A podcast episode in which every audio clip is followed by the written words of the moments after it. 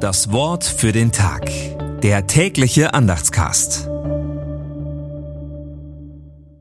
Freitag, 26. Januar 2024. Denn die reich werden wollen, die fallen in Versuchung und Verstrickung und in viele törichte Begierden, welche die Menschen versinken lassen in Verderben und Verdammnis.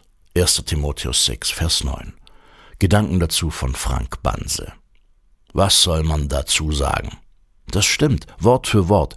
Jeder und jedem fallen Beispiele dazu ein, manchmal auch aus dem eigenen Leben. Und dennoch, am Golde hängt, zum Golde drängt doch alles. Ach, wir Armen.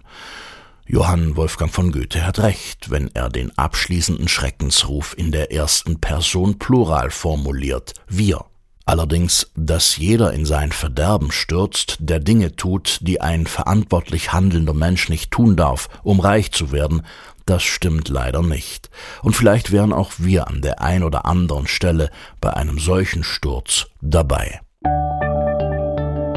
Das Wort für den Tag. Der tägliche Andachtscast.